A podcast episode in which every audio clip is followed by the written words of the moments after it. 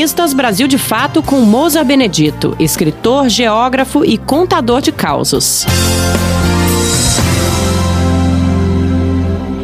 Há muitos anos, um juiz do trabalho em São Bernardo do Campo tinha um hábito estranho. Nas audiências, de vez em quando ele se abaixava de lado até ficar com a cabeça abaixo da mesa. As pessoas em frente não sabiam por que ele fazia isso. Até que descobriram que ele mantinha um copão cheio de cachaça no chão e quando se abaixava era para molhar o bico com a marvada sem que os outros vissem. Ficou conhecido como juiz boca seca. Inspirados nele, pusemos um amigo jornalista chamado Sérgio o apelido de Serginho Boca Seca. Enquanto trabalhava, dava uns gole também. E depois que saía do trabalho, parava num bar e bebia todas. Um dia encontrei com o Serginho ele estava com um baita curativo no alto da testa.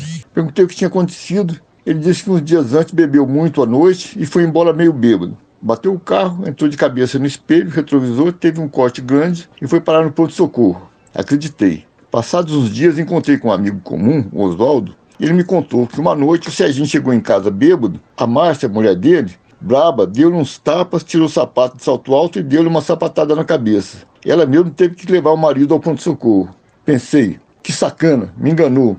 Duas semanas depois, num sábado, fui à casa do Oswaldo tomar umas cervejas e conversar. Tinha um bando de amigos lá e quando estava acabando a cerveja, o Serginho Boca Seca chegou com a Márcia. O Serginho foi logo pegando a sacola e enchendo de garrafas vazias, que seriam trocadas por outras cheias, e chamou Oswaldo e eu para ir com ele à padaria.